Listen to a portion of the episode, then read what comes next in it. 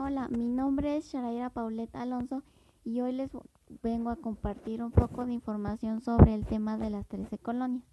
Bueno, las 13 colonias eran un grupo de colonias británicas en la costa este de América del Norte, fundadas en los siglos 1502 y 1503, que declararon su independencia en 1776, la cual duró siete años y formaron Estados Unidos. Los motivos de esto era la abolición de las leyes establecidas por el Imperio Británico. Este conflicto entre los franceses y los ingleses se enfrentaron debido a una serie de tensiones que habían sucedido en Europa. Bueno, eso fue todo. Gracias.